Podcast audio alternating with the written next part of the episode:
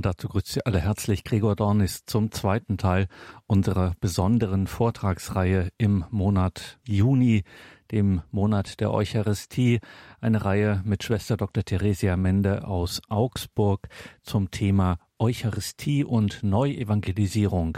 Immer Donnerstag und Freitag im Juni am Abend hier in der Credo-Reihe hören wir geistliche theologische Betrachtungen, Hinführungen, Ermutigungen, Ermunterungen, Einladungen, den Zusammenhang von Eucharistie und Neuevangelisierung zu entdecken. Der heutige zweite Vortrag ist überschrieben mit Eucharistie, das immerwährende Opfer Gottes für die Welt oder der Opfercharakter der heiligen Messe. Hören Sie Schwester Dr. Theresia Mende liebe Hörerinnen und Hörer von Radio Horeb. Im letzten Vortrag hatten wir die Eucharistie als die Weise kennengelernt, in der Gott in Jesus Christus dauerhaft in unsere Welt hereinkommt, solange die Geschichte andauert. Gott hat diese Weise der immerwährenden Präsenz gewählt, weil er die Menschheit nicht sich selbst und ihrer eigenen Verkehrtheit überlassen wollte, sondern weil es sein großes Anliegen war, ihr zu allen Zeiten nahe zu sein und sie aufzurichten. Darin haben wir den zutiefst missionarischen Charakter der Eucharistie erkannt. Heute werden wir einen weiteren Aspekt der Eucharistie betrachten, den des Opfers. Das Thema unseres heutigen Vortrags lautet deshalb die Eucharistie das immerwährende Opfer Gottes für die Welt oder der Opfercharakter der heiligen Messe. Um zu veranschaulichen, dass es sich beim Verständnis der heiligen Messe als Opfer nicht um eine theologische Spitzfindigkeit handelt, sondern um ein zentrales Mysterium unseres Glaubens, das für den Menschen von höchster existenzieller Bedeutung ist, möchte ich noch einmal eine Begebenheit aus Hiroshima wiedergeben. Ein Priester berichtet, ich erinnere mich an ein japanisches Mädchen von etwa 18 Jahren. Vier Jahre zuvor hatte ich sie getauft. Sie war eine eifrige Christin. Jeden Tag empfing sie die heilige Kommunion in der Messe um halb sieben Uhr morgens. Etwa 14 Tage nach der Explosion der Atombombe am 6. August 1945 ging ich durch die Straßen von Hiroshima, die durch Berge von Schutt blockiert waren. An der Stelle, an der ihr Haus gestanden hatte, fand ich eine Baracke, die von einigen Stangen gestützt und mit Zinkblech bedeckt war. Ich wollte eintreten, aber ein unerträglicher Geruch stieß mich zurück. Als ich dann doch ins Innere trat, sah ich das Mädchen, sie hieß Nakamura, auf einem etwas vom Boden erhöhten Holztisch liegen, mit ausgestreckten Armen und Beinen, bedeckt von einigen angebrannten Lumpen. Arme und Beine hatten sich in vier offene Wunden verwandelt, aus denen Eiter auf den Boden tropfte. Das verbrannte Fleisch ließ die angebrannten Knochen erkennen. Schon vierzehn Tage befand sie sich in diesem Zustand, ohne dass ihr jemand helfen konnte. Sie aß nur ein wenig Reis, den ihr Vater ihr gab, der ebenfalls schwer verwundet war. Ihre Schultern waren eine einzige offene, schon faule Wunde. Sie konnte sich nicht bewegen, als ich versuchte, die Wunde von dem verbrannten Fleisch zu reinigen, sah ich, dass ihre Muskeln schon zersetzt und voller Eiter waren und sich ein Loch gebildet hatte, in dem ich meine Faust hätte unterbringen können. Am Grund des Loches regten sich eine Masse von Würmern. Erschüttert von diesem Anblick blieb ich reglos stehen. Nach einigen Augenblicken öffnete Nakamura die Augen. Als sie mich sah, stiegen ihr Tränen in die Augen. Während sie versuchte, mir die Hand zu reichen, die nur noch ein eitriger Stumpf war, sagte sie folgende Worte, die ich nie vergessen werde. Pater, haben Sie mir die Kommunion gebracht? Ich reichte ihr die Kommunion. Es war ein unbeschreiblicher Augenblick.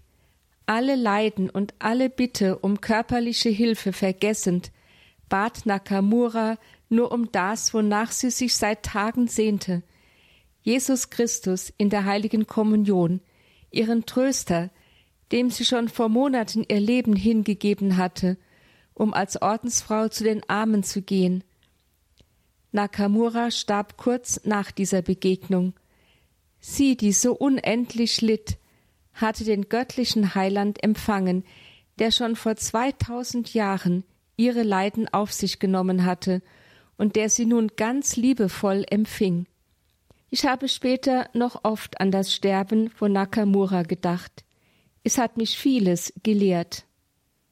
Den unglaublich hohen Wert der Eucharistie für die Menschen, die gefangen sind in unendlichem Leid oder gar den Tod vor Augen haben. Die Sehnsucht dieser Menschen, Jesus in der Eucharistie zu empfangen. Die Kraft, die von der Eucharistie ausgeht, alle Leiden und Entbehrungen zu ertragen.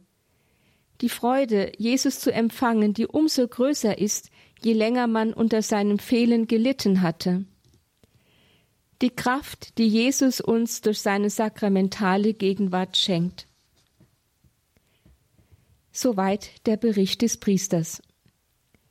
Dieses Ereignis zeigt uns, Eucharistie ist nicht nur das immerwährende Kommen Gottes in die Welt, um uns in Liebe und Erbarmen zu umarmen, wo wir am ärmsten und hilflosesten sind, Sie ist auch die immerwährende Opferhingabe Gottes in Jesus Christus für uns Menschen, um uns nahe zu sein, wo wir Opfer menschlicher Bosheit werden. Ja sogar um denen nahe zu sein, die die Bosheit verüben, die anderen Gewalt und Unrecht zufügen und sie in den Abgrund von Leid und Tod stürzen, um sie zur Einsicht und Umkehr zu führen. Eucharistie ist, so können wir zusammenfassend sagen, die immerwährende Opferhingabe Gottes in Jesus Christus für uns Menschen, um unsere Sünde, das Leid und den Tod endgültig zu überwinden und zur ewigen Freude und dem ewigen Leben in seiner Gegenwart zu führen. Diese beiden Aspekte, das andauernde Kommen Gottes in die Welt und seine andauernde Hingabe für uns, bilden in ihr eine untrennbare Einheit. Wir könnten sagen, in der Eucharistie kommt Gott immer und immer wieder auf uns zu, und in ihr reicht er uns auch immer und immer wieder die Hand, um uns aus dem Abgrund des Todes herauszuholen, in den die Sünde, ob die eigene oder die fremde, uns hinabgerissen hat. Betrachten wir nun genauer den Opfercharakter der heiligen Messe und fragen wir uns, was meint die Kirche, wenn sie vom Messopfer spricht? Für uns Katholiken ist kurz gesagt die heilige Messe die zentrale Feier des Todes und der Auferstehung Jesu, also der Opferhingabe Jesu am Kreuz und unserer damit erwirkten Erlösung. Doch diese Sicht der heiligen Messe ist keineswegs unumstritten. Luther zum Beispiel lehnte das Verständnis der heiligen Messe als Opfer vehement ab. Er machte den Katholiken den Vorwurf, sie würden in jeder Messe Jesus wiederkreuzigen. Deshalb sei die katholische Messfeier ein Götzendienst, ein Gräuel, eine Leugnung der Gnade, eine Revolte der menschlichen Eigenmacht, ein von Paulus einst so vehement bekämpfter Rückfall aus dem Glauben in das Gesetz und damit ein Rückfall hinter das Neue des Christentums in das alte heidnische Opferwesen. Denn das Neue des Christentums bestehe in der Rechtfertigung aus dem Glauben, der Rettung aus reiner Gnade, nicht aus Werken. Die Opfer hingegen seien menschliche Werke, mit denen der Mensch sich selbst freizukaufen versuche von seinen Sünden. Damit aber habe das Opfer Jesu Christi nichts gemein. Es sei einmalig und unwiederholbar von Jesus Christus für uns dargebracht. Es beende für immer die sich wiederholenden menschlichen Opfer des alten Bundes. Deshalb könne die heilige Messe kein Opfer sein, sondern lediglich ein Gedächtnis an das einmalige, vor 2000 Jahren dargebrachte Opfer Jesu Christi. Auf den ersten Blick scheint auch der Hebräerbrief diese Sichtweise Luthers zu bekräftigen. Dort heißt es, dass Jesus ein hoher Priester sei, der es nicht nötig habe, wie die Priester des alten Bundes, Tag für Tag neue Opfer darzubringen. Denn das, so betont der Hebräerbrief, hat er ein für allemal getan, als er sich selbst dargebracht hat. Hebräer 7, 27. Hat Luther also recht? Ist die Rede vom Messopfer heute überholt? Nun, zunächst einmal kann das, was jahrhundertelang Gültigkeit besessen hat, nicht heute einfach überholt sein. Entweder es ist eine Wahrheit darin oder nicht. Deshalb wundert es nicht, dass die katholische Kirche auch heute am Opfercharakter der heiligen Messe festhält. Dass sie damit nicht nur Recht hat, sondern auch ein Wesenselement der heiligen Messe bewahrte, das für diese ebenso konstitutiv ist wie ihr missionarischer Charakter. Das möchte ich in diesem Vortrag entfalten. Dabei geht es mir nicht um die Auseinandersetzung mit einer theologischen Streitfrage, sondern um den Einblick in die Heilsrelevanz eines Sakramentes und die Schaffung eines neuen Zugangs zu ihm in der Praxis des Glaubens. Im letzten Vortrag hatten wir die Eucharistie als die mystische Mitte des Christentums bezeichnet, in der geheimnisvoll Gott immer wieder aus sich heraustritt und uns in seine Umarmung hineinzieht, so Papst Benedikt XVI. Was für ein wunderbares Geschenk, das Gott uns Menschen mit der heiligen Eucharistie täglich neu macht und das durch die ganze Weltzeit hindurch andauert. Eucharistie ist also wirklich wesenhaft missionarisch.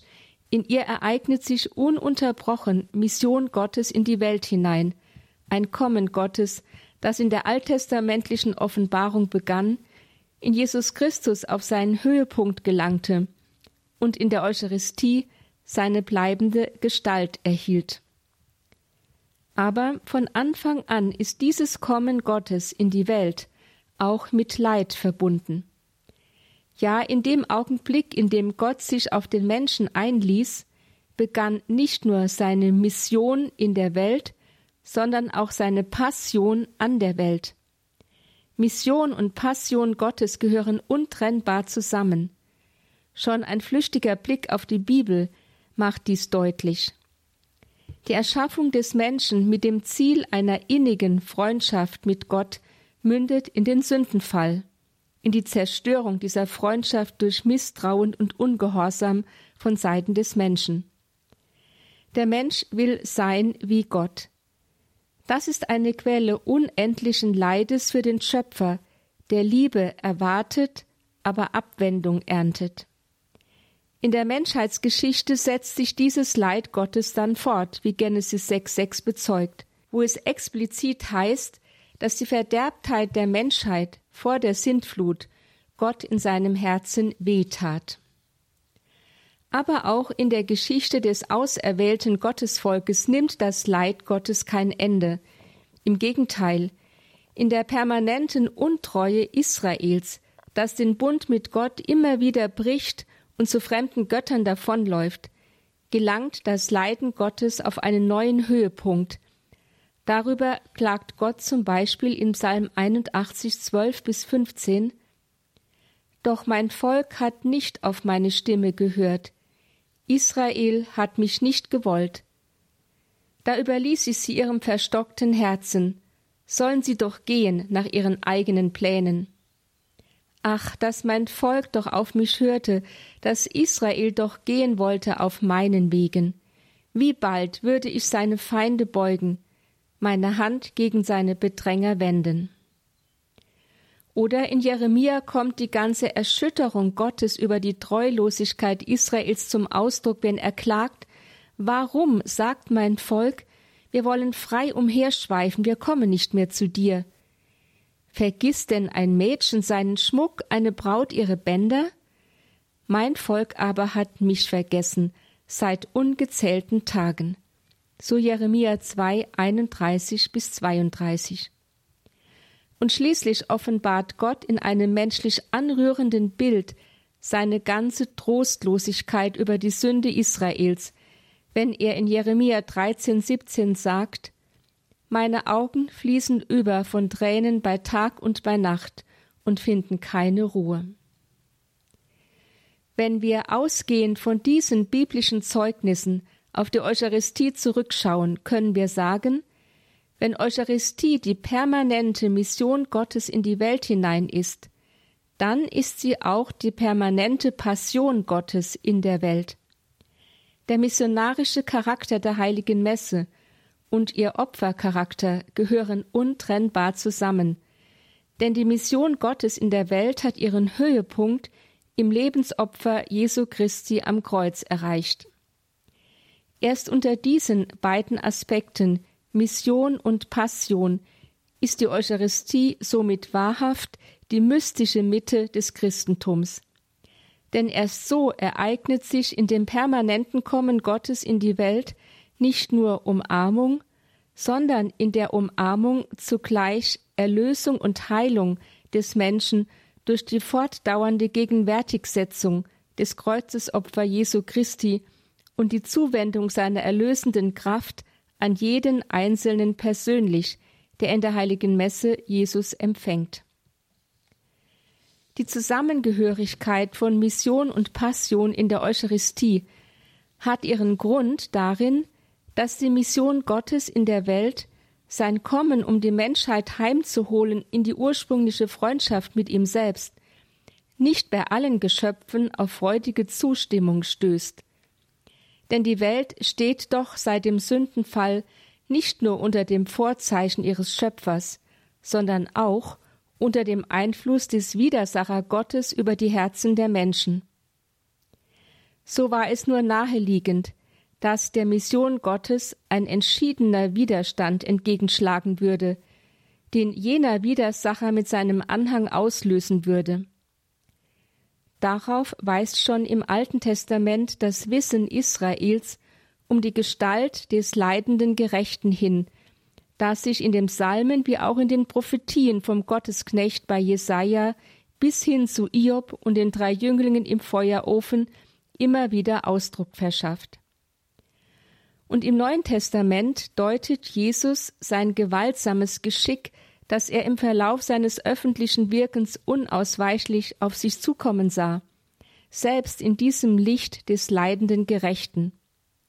Doch er, dessen Liebe ihn drängte, um des Menschen willen bis zum Äußersten zu gehen, war auch zu diesem Opfer bereit, wie der Evangelist Johannes sagt, Gott hat die Welt so sehr geliebt, dass er seinen einzigen Sohn dahingab. Johannes 3,16. Mission Gottes in der Welt führt also konsequent ins Opfer, in die Passion Gottes. Jesus ist keineswegs ahnungslos auf das Kreuz zugegangen. Die explizite dreimalige Ankündigung seines Leidens, das Wissen, dass er jetzt nach Jerusalem hinaufgehen und die dort auf ihn wartende Passion bewusst auf sich nehmen muss. So bei Matthäus, Markus und Lukas. Zeugen von seiner inneren Klarheit darüber, dass sein Kommen in die Welt nichts anderes ist als jenes schmerzvolle Heraustreten Gottes aus sich selbst, um den Menschen zu umarmen, und dass dies in letzter Konsequenz am Kreuz enden muss, da der Mensch unter dem Einfluss der Macht des Bösen zu seinem erbitterten Gegner werden wird. So ist es nur konsequent, dass Jesus dieses tiefinnere Wissen um die Liebe Gottes, die bereit ist, bis zum Äußersten zu gehen und damit auch bereit ist, Ablehnung und Leiden bis zum Äußersten zu ertragen, beim letzten Abendmahl ins Wort fasst. Doch verbindet er mit den Worten der Einsetzung der Eucharistie zugleich mehr als nur eine Deutung seines Schicksals im Lichte der alttestamentlichen Offenbarung. Vielmehr nehmen die Einsetzungsworte darüber hinaus die Lebenshingabe Jesu am Kreuz vorweg. Sie sind ein geistiger Vorvollzug seines Kreuzesopfers. Denn Jesus teilt in diesem Augenblick sich selbst an die Apostel aus, als den für sie in den Tod hineingegebenen, wenn er ihnen das Brot und den Wein reicht mit den Worten Nehmt und esst, das ist mein Leib, und den Kelch mit den Worten Trinkt alle daraus, das ist mein Blut. So Matthäus 26, 26 bis 28 und Markus 14, 22 bis 24. Er verwandelt seinen Tod in den geistigen Akt des Ja, in den Akt der Liebe, die sich austeilt, so Josef Ratzinger. In den Akt der Hingabe an jeden einzelnen Menschen im Verlauf der Geschichte, der mit Vertrauen zum Kreuz aufschaut und sich hineinziehen lässt in jene immerwährende Umarmung und Heimholung in die Freundschaft mit Gott, die Jesus selbst uns verheißen hatte, als er sagte, wenn ich über die Erde erhöht bin, werde ich alle an mich ziehen. Johannes 12, 32. Diese im letzten Abendmahl vorweggenommene Selbsthingabe Jesu am Kreuz zu unserer Reinigung und Heiligung wird im Bericht über die Fußwaschung in einer einmaligen Symbolhandlung zusammengefasst. Den Aposteln soll damit in einem ersten Akt der Enthüllung symbolisch vor Augen gestellt werden, was ihnen im zweiten Akt bei der Einsetzung der Eucharistie im Abendmahlsaal geistigerweise offenbar gemacht wird und was sich im dritten Akt am Kreuz auf Golgotha real als historisches Ereignis vollzieht, das sein ganzes Wesen Dienen und Hingabe aus reiner Liebe ist. Denn indem Jesus seinen Aposteln die Füße wäscht, zeigt er, wer er ist und wozu er gekommen ist. Der Sklave, der in den Ländern des Orients an der Tür stand, um den Ankommenden die Füße zu waschen, machte ja die Gäste auf diese Weise tischfähig und damit gemeinschaftsfähig. Denn nur mit gewaschenen Füßen konnte man sich zum gemeinsamen Mahl an den Tisch setzen. Genau das will der Evangelist Johannes sagen, tut auch Jesus, er macht uns tischfähig, fähig zum ewigen Hochzeitsmahl, das heißt zur ewigen Gemeinschaft mit Gott. Es ist der einzige Sinn seines Lebens und Leidens, sich herunterzubeugen zu unseren schmutzigen Füßen, zum Schmutz der ganzen Menschheit, um uns reinzuwaschen und wieder gottfähig zu machen, aus reiner Liebe. Dafür war er bereit, die Gewänder der Herrlichkeit abzulegen, unsere gebrochene Menschennatur anzunehmen und sich freiwillig zu unserem Sklaven zu machen. Was Jesus mit der Fußwaschung seinen Jüngern zunächst nur symbolisch vor Augen stellte, setzte er bei der Einsetzung der Eucharistie auf geistige Weise real gegenwärtig, seine Lebenshingabe für uns am Kreuz. Schauen wir nun auf die Worte, mit denen Jesus diese geistige Realität der Eucharistie stiftete. Die vier Abendmahlsberichte, die uns das Neue Testament überliefert, kann man in zwei Typen aufteilen. Den von Matthäus und Markus vertretenen Typ einerseits in Matthäus 26, 26 bis 29 und Markus 14, 22 bis 25 und den von Lukas und Paulus repräsentierten Typ andererseits, Lukas 22, 15 bis 20 und 1 Korinther 11, 23 bis 26. Dabei geht die Unterschiedlichkeit der Formulierungen auf zwei völlig verschiedene alttestamentliche Traditionen zurück, die jeweils im Hintergrund der Einsetzungsberichte stehen. Das lässt erkennen, wie tief die Stiftungsworte Jesu in der alttestamentlichen Offenbarung verwurzelt sind, und zugleich enthüllt sich diese im Licht Jesu nicht nur in ihrem ganzen Reichtum, sondern auch in ihrer Zielrichtung auf den Messias Jesus Christus hin. Schauen wir zuerst auf den von Matthäus und Markus vertretenen Texttyp. Die Einsetzungsworte lauten bei Matthäus und Markus fast identisch. Nehmt und esst, das ist mein Leib in Bezug auf das Brot. Und Trinkt alle daraus, das ist mein Blut, das Blut des Bundes, das für viele vergossen wird zur Vergebung der Sünden, in Bezug auf den Kelch mit Wein. Zunächst ist zu bedenken, dass Jesus sein Blut, das er für die vielen vergossen hat, das Blut des Bundes nennt. Dieser Begriff ist Exodus 34,8 entnommen, wo Mose im Rahmen einer Opferfeier das Blut von geschlachteten Stieren nimmt, um es zur Hälfte auf den Altar und zur Hälfte auf das Volk zu sprengen, und dabei die Worte spricht Das ist das Blut des Bundes, den der Herr aufgrund all dieser Worte mit euch geschlossen hat.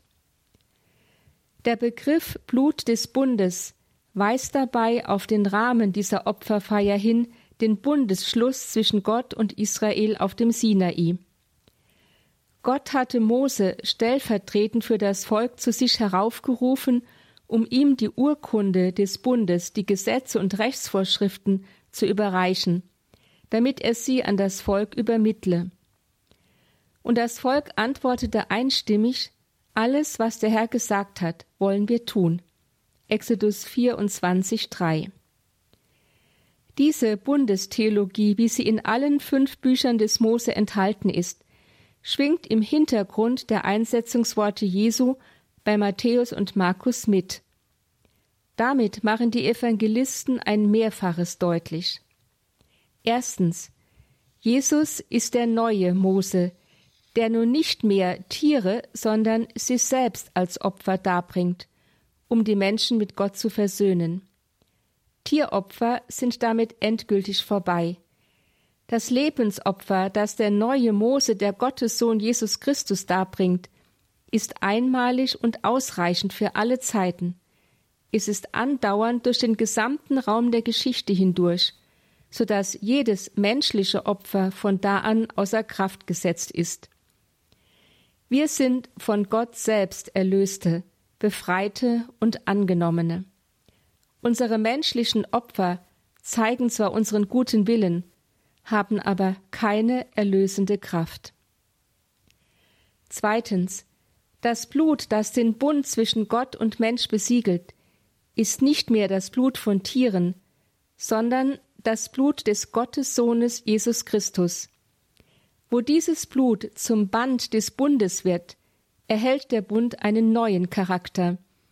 Es ist nun ein neuer, ein ewiger Bund, dessen Besiegelung der Herr selbst geleistet hat und in jeder Eucharistiefeier gegenwärtig setzt. Sein Blut hat sühnende und ein für allemal versöhnende Kraft. Das ist mein Blut, das Blut des Bundes. Matthäus 26, 28. Drittens. Dieses Bundesblut Jesu Christi wird nicht mehr wie das Blut der Opfertiere im Alten Testament versprengt, sondern getrunken. Das bedeutet, die Entsühnung, die das Blut Jesu Christi wirkt, ist nicht mehr äußerlich und muss nicht ständig wiederholt werden, sondern setzt im Innern des Menschen an und bewirkt eine grundsätzliche Wandlung und Neuschaffung seines Herzens. Viertens. Das Gottesvolk, das durch diesen Bund begründet wird, umfasst nun nicht mehr nur Israel, das Volk des alten Bundes, sondern alle Völker der Erde. Das neue Gottesvolk ist die universale Kirche, weshalb die Kirche auch katholisch, weltumspannend genannt wird.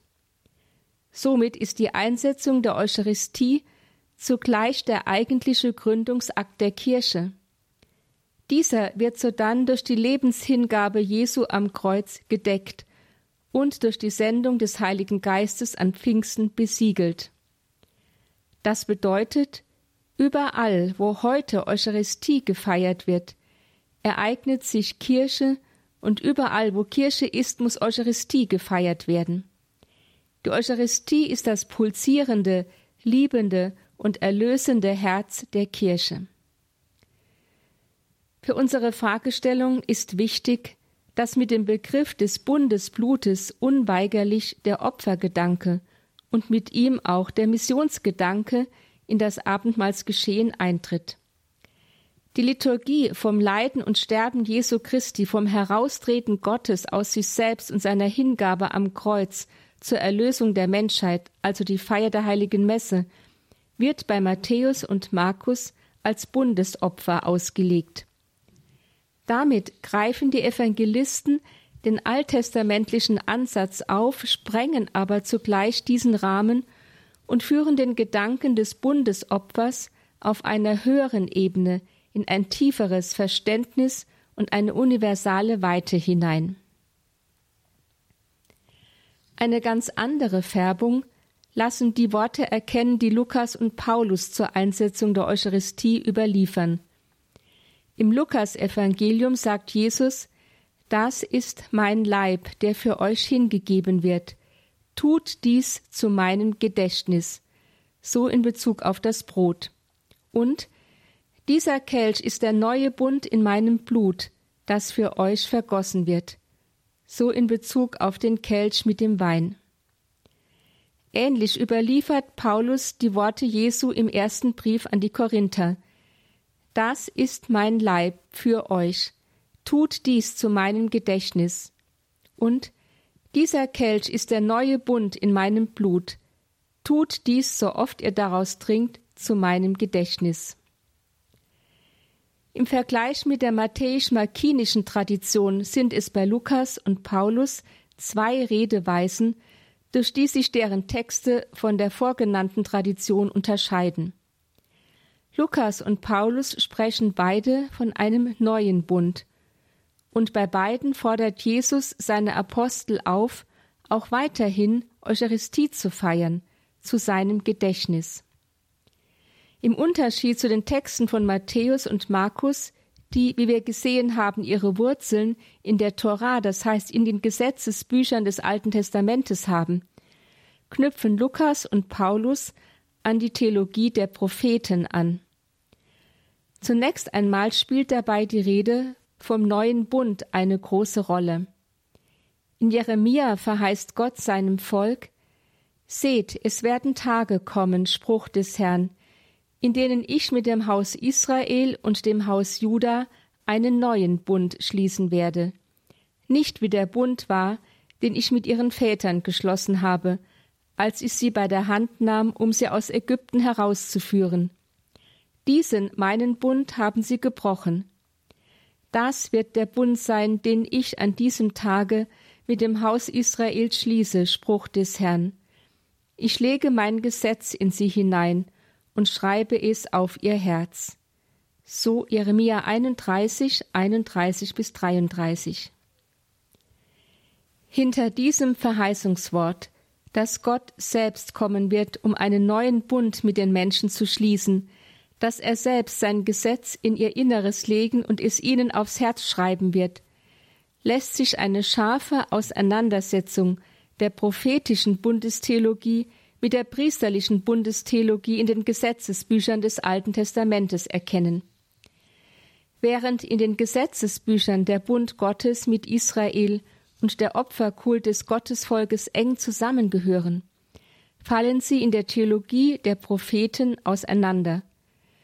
So finden wir in der Bundestheologie der Propheten eine unerhört scharfe Kritik am israelitischen Kult, der die Selbstgenügsamkeit und Entleerung der gottesdienstlichen Opferfeiern in Frage stellt. Barmherzigkeit will ich nicht Opfer, sagt Gott in Hosea 6,6. Und der Prophet Mischa antwortet auf die Frage Israels, wie es denn den Zorn Gottes über seine Sünde besänftigen könnte und welch große und wie viele Opfer es Gott dafür darbringen müsse, mit den einfachen Worten es ist dir gesagt worden, Mensch, was gut ist und was der Herr von dir erwartet. Nichts anderes als dies, Recht tun, Güte und Treue lieben, in Ehrfurcht den Weg gehen mit deinem Gott. Mischa 6,8. Der wahre Kult ist nach prophetischer Auffassung also ein aufrichtiges Leben aus dem Glauben, ein Leben in Liebe und Treue zu Gott und den Menschen und in enger Bindung an den Willen Gottes. Ohne ein solches Leben wird jeder Opferkult zu einer abstoßenden Farce, so auch in Psalm 40, 50, 51, Jesaja 1, Jeremia 6 und so weiter. Zu einer seelenlosen und wirkungslosen Geschäftigkeit. Mit der Formel vom neuen Bund in der lukanisch-paulinischen Abendmahlstradition klingt nun diese ganze Linie alttestamentlich-prophetischen Denkens wieder an.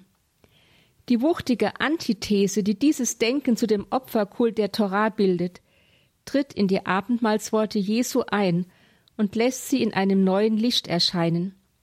Sie zeigen sich nun als die Erfüllung des von den Propheten geforderten neuen Bundes, als die Überwindung des Opferkultes durch den, der keine Opfertiere mehr braucht, weil es sich selbst als Opfer darbringt.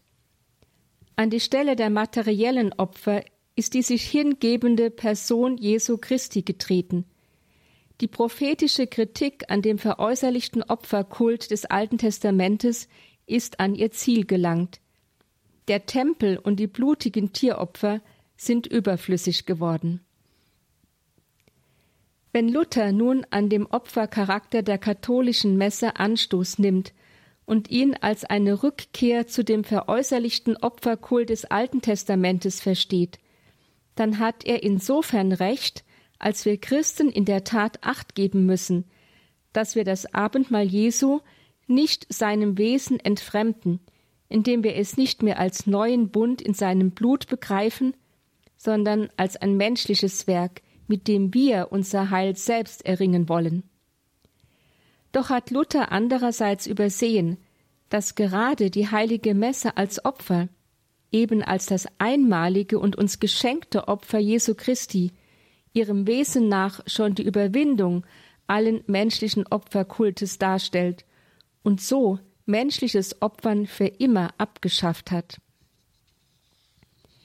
Wenn wir nun die vier Berichte über die Einsetzung der Eucharistie nebeneinander halten, erkennen wir trotz aller Unterschiedlichkeit eine gemeinsame Mitte. In allen vier Texten ereignet sich die Opferhingabe Jesu ausdrücklich in der Dimension des Für. Jesus gibt seinen Leib und sein Blut hin für viele, so bei Matthäus und Markus, oder für euch, so bei Lukas und Paulus, wobei letzteres lediglich die Konkretion des für viele auf die Gemeinde hin darstellt.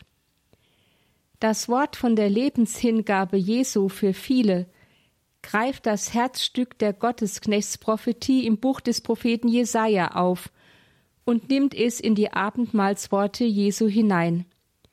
Wir müssen deshalb an dieser Stelle kurz zurückblenden und nach dem Sinn der Gottesknechtstexte fragen, um ihre Anwendung auf Jesus Christus begreifen zu können. Die Texte vom leidenden Gottesknecht sind entstanden in der Zeit des babylonischen Exils. Israel hatte nach der Zerstörung Jerusalems und seiner Verschleppung in die Verbannung nach Babylon seinen Tempel verloren. Aufgrund der starken Bindung der jüdischen Liturgie an den Tempel schien es Israel, fern von Jerusalem und dem nun zerstörten Tempel, unmöglich, Gott zu loben, zu preisen und ihm Dank und Sühneopfer darzubringen. Was sollte es tun? Wie konnte das Verhältnis zu Gott wieder lebendig werden und bleiben? Wie sollten die Dinge der Welt im Lot bleiben? Denn darum ging es ja bei allem Tempelkult. In diesen Fragen, wie sie die Zeit der Kultlosigkeit in Israel hervorgebracht haben, hatte das Gottesvolk eine neue Einsicht empfangen. Es konnte keine Tempelliturgie mehr feiern, keine Tier- und Speiseopfer mehr darbringen, keine Lob- oder Sühnefeiern mehr begehen. Es konnte nur noch leiden um seines Gottes willen. Da haben die Propheten unter dem Einfluss göttlicher Erleuchtung begriffen, dass dieses Leiden des glaubenden Israel das wahre Opfer ist, dass dieses Leiden der große neue Gottesdienst ist, mit dem das ohnmächtige, geknechtete Gottesvolk stellvertretend für die ganze Welt vor den lebendigen Gott hintritt. Die vielen meint eigentlich alle, die die Versöhnung mit Gott annehmen wollen.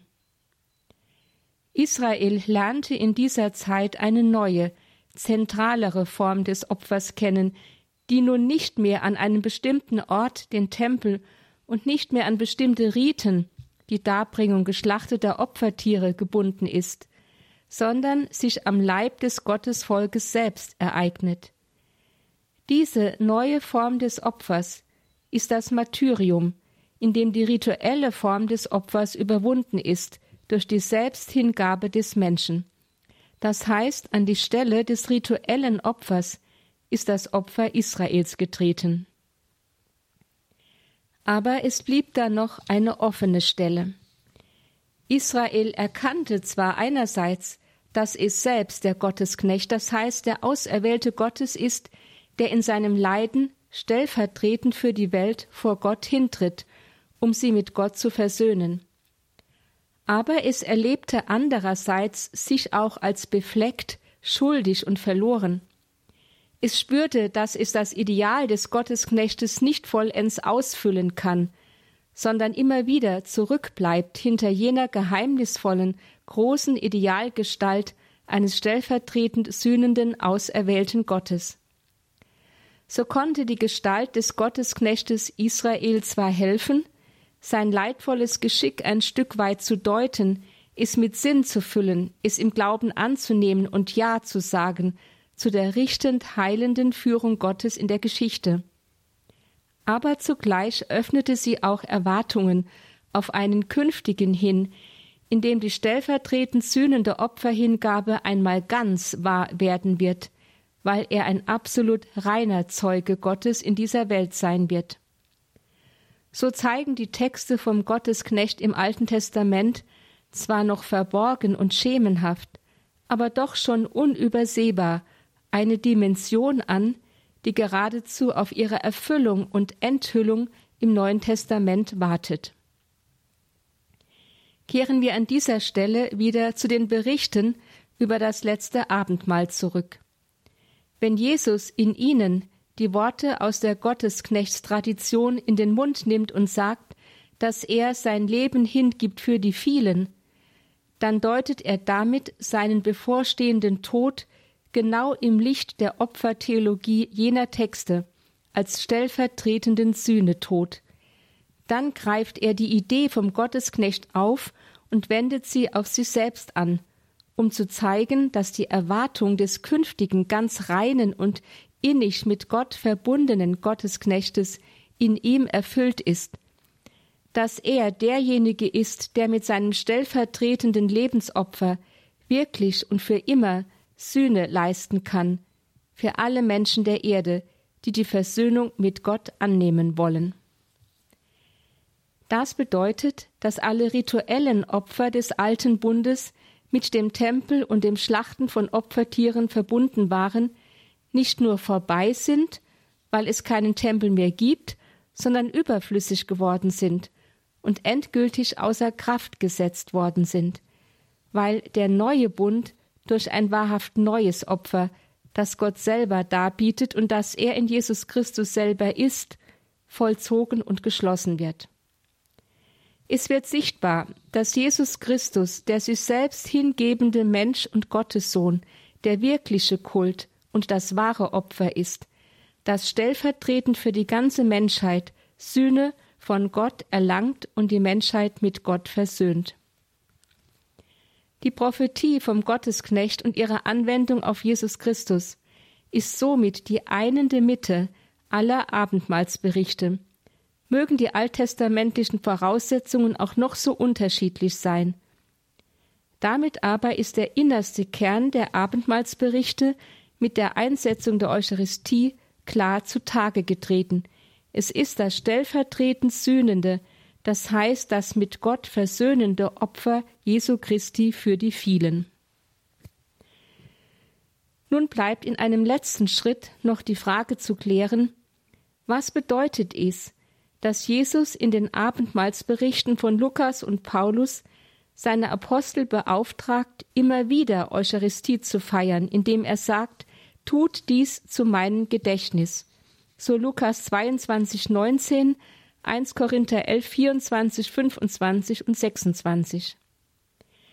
Ist unsere Eucharistiefeier ein Erinnerungsmahl, wie viele Menschen heute meinen, oder geschieht in ihr mehr, nämlich das, was die Kirche eine Vergegenwärtigung des Abendmahlsgeschehens nennt?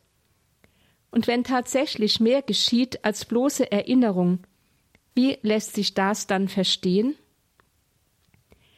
Das Wort Gedächtnis meint in unserem gegenwärtigen Sprachgebrauch tatsächlich eher ein sich erinnern an Vergangenes, jedoch getrennt von dem tatsächlichen Ereignis, das nun abgeschlossen in der Vergangenheit ruht.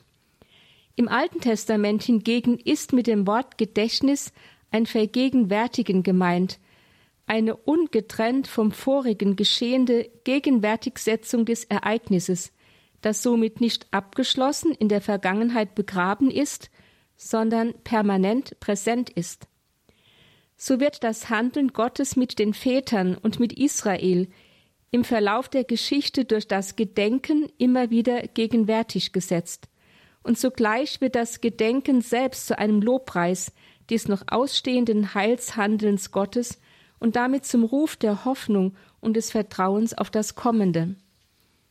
Bedenkt man das, dann ist klar, dass die Aufforderung Jesu an die Apostel tut dies zu meinem Gedächtnis mehr ist als die Bitte, sich ab und zu einmal an ihn zu erinnern, sondern ein klarer Auftrag, seine Lebenshingabe am Kreuz, sein Kreuzesopfer mittels jener Gedächtnisfeier durch den gesamten Raum der Geschichte hindurch präsent zu halten und so allen Menschen unmittelbar Anteil an der erlösenden Frucht seines Opfers zu geben. Am Ende möchte ich noch auf ein Problem zu sprechen kommen, das eng mit der Rede von der Eucharistie als Opfer bzw. als Vergegenwärtigung des Kreuzesopfers Jesu Christi verbunden ist. Nicht erst Luther, sondern zu allen Zeiten stellten sich Menschen die Frage, liegt nicht eigentlich ein unwürdiges oder zumindest naives Gottesbild vor wovon Opfer die Rede ist. Steckt dahinter nicht die Vorstellung, wir Menschen müssten Gott etwas schenken oder gar durch unsere Gaben Gott bestechen, damit er unser Heil wirke? Degradieren wir die heilige Messe damit nicht zum Tauschgeschäft, ich gebe dir Gott und du gibst mir? Ist die häufige Feier des Messopfers also nicht der Versuch des Menschen, seine Erlösung durch Werke selbst zu wirken? Als erstes sagt uns die heilige Messe, Gott selber schenkt sich uns, damit wir ihm schenken können. Die Initiative im Messopfer geht ja von Gott aus, der zuerst herabgestiegen ist, um uns in der Eucharistie zu umarmen. Wenn wir die heilige Messe feiern, dann können wir nur deshalb Jesus Christus dem Vater als eine ihm wohlgefällige Opfergabe darbringen, weil er sich zuvor schon uns geschenkt hat, weil er zuvor schon zu uns herabgestiegen ist bis in den Tod am Kreuz, weil er immer schon die erbarmende Liebe in Person ist, weil er, der Herr, sich zuvor schon für uns zum Sklaven gemacht und in diesem kleinen Stück verwandelten Brot demütig in unsere Hände gelegt hat. Wir opfern nur, weil Gott zuvor geopfert hat. Wir schenken nur, was uns zuvor geschenkt worden ist.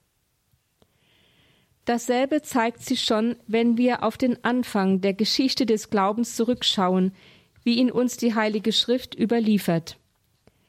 Abraham opferte bei seinem großen Opfergang auf den Berg Moria dann letztlich doch nicht die Gabe, die er mitgebracht hat, seinen Sohn Isaac, sondern die Gabe, die ihm von Gott geschenkt wurde, den Widder, der sich im Dornengestrüpp verfangen hatte. Genesis 22, 1 bis 19. Dieser wurde dann bei den Kirchenvätern zum Vorausbild für jenes Opferlamm Jesus Christus, das die Dornenkrone, ein Sinnbild unserer Schuld, trug, das also von Gott in die Dornen der Weltgeschichte hineingegeben und den Menschen als wahres Opferlamm angeboten wurde, weil alle menschlichen Opfer versagten. Doch diese Opfergabe steht uns nicht so einfach zur Verfügung – wir können sie nicht eigenmächtig uns aneignen.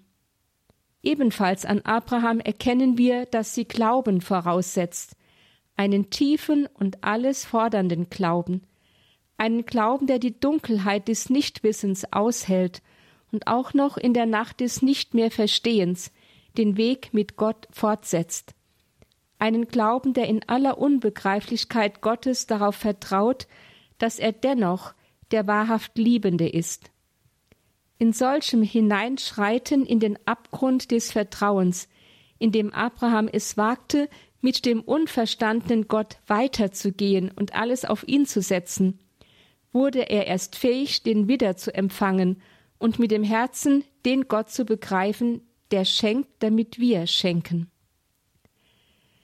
Wenn wir das begriffen haben, dann ist die Feier der heiligen Messe, in der wir Jesus Christus dem Vater als Opfergabe darbringen, kein verwerfliches Menschenwerk, mit dem wir Gott auf unredliche Weise zwingen würden, sich uns gnädig zuzuwenden. Vielmehr bleibt sie das einmalige Opfer Jesu Christi, eine Opfergabe, die wir vom Vater empfangen zu unserem Heil und die wir nur dann wirklich empfangen können, wenn wir wie Abraham zu einem großen und reinen Glauben bereit sind. Je tiefer wir in der Feier der Eucharistie hinabgehen in die Nacht des Unverstandenen und ihm trauen, sagt Josef Ratzinger, desto mehr werden wir finden, werden wir die Liebe und die Freiheit finden, die uns durch alle Nächte trägt. Gott schenkt, damit wir schenken können. Das ist das Wesen des eucharistischen Opfers, des Opfers Jesu Christi. Und als solches ist das eucharistische Opfer weit entfernt von jedem menschlichen Versuch, sich das Heil durch eigene und doch immer unzulängliche Opfer anzueignen. Nach der ausführlichen Betrachtung der heiligen Eucharistie als Opfer, in dem uns die ganze bis zum äußersten bereite Liebe und Hingabe Gottes entgegenkommt, müssen wir uns am Ende die Frage stellen, wie können wir mit all unserer Unwürdigkeit und Sündigkeit jenem unfasslichen Mysterium der Liebe Gottes begegnen? Wie können wir es ehrfürchtig aufnehmen und dankbar annehmen, so dass es Früchte in unserem Leben bringt? Nach der Wandlung wendet sich der Priester an Gott mit den Worten So bringen wir dir mit Lob und Dank dieses heilige und lebendige Opfer dar. Stellvertretend für die ganze Gemeinde bringt er also dem Vater jene Opfergabe dar, die dieser selbst uns gegeben hat, den am Kreuz hingegebenen Leib und das am Kreuz vergossene Blut seines Sohnes Jesus Christus. Dann bittet der Priester, dass dieses Opfer, das uns mit Gott versöhnt, unser von der Sünde verwundetes Herz heile und stärke, unseren Geist mit dem Geist Gottes erfülle und uns so zu einer Einheit mit Christus verbinde. Wörtlich Schau gütig auf die Gabe deiner Kirche, denn sie stellt dir das Lamm vor Augen, das geopfert wurde und uns nach deinem Willen mit dir versöhnt hat. Stärke uns durch den Leib und das Blut deines Sohnes und erfülle uns mit seinem Heiligen Geist, damit wir ein Leib und ein Geist werden in Christus. Und schließlich bittet der Priester den Vater, dass Christus in der heiligen Eucharistie uns auf immer zu einer Gabe mache, die ihm wohlgefällt. Diese Worte der Liturgie geben uns ein wunderbares geistliches Programm an die Hand, wie wir mit Würde und Dankbarkeit die heilige Messe feiern können. Gehen wir mit dem Priester zusammen bewusst auf diesen geistlichen Weg. Erstens bitten wir nach der Wandlung den Herrn, der nun mit seiner ganzen Gottheit und Menschheit auf dem Altar gegenwärtig ist, dass er Nachsicht habe mit unserer Nachlässigkeit, unserer Gedankenlosigkeit, unserer Zerstreutheit und unserer Lauheit, die uns in der heiligen Messe so oft befallen. Zweitens nehmen wir das Opfer Jesu Christi bewusst und dankbar an, das er uns schenkt zur Vergebung unserer Sünden. Drittens versöhnen wir uns in diesem Augenblick wenigstens innerlich mit all den Menschen, mit denen wir uns zerstritten haben, auf die wir nicht gut zu sprechen sind oder die wir gar ablehnen, mit dem Vorsatz, nach der heiligen Messe die Versöhnung mit ihnen auch wirklich zu suchen. Viertens schenken wir aus Dankbarkeit und Liebe Jesus unser Leben als eine reine Opfergabe, wie Verliebte es tun, die sich freudig und aufrichtig aneinander hingeben.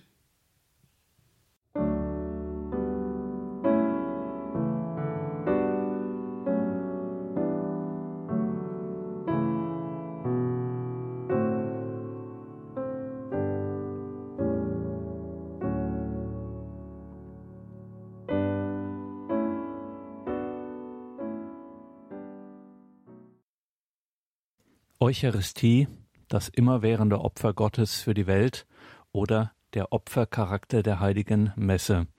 In dieser Sendung hörten Sie Schwester Dr. Theresia Mende aus Augsburg mit ihrem zweiten Vortrag der besonderen Reihe im Juni, immer am Donnerstag und Freitag Eucharistie und Neuevangelisierung Liebe Hörerinnen und Hörer, diese intensiven Gedanken von Schwester Dr. Theresia Mende kann man natürlich nachhören in unserer Mediathek auf horeb.org. Sie können sich auch ganz klassisch eine CD bestellen. Sie können auch, wenn Sie die ganze Reihe gerne auf CD haben möchten, das auch jetzt schon im Vorfeld bestellen beim CD-Dienst. Das ist dann sowohl für Sie einfacher als auch für unseren CD-Dienst einfacher.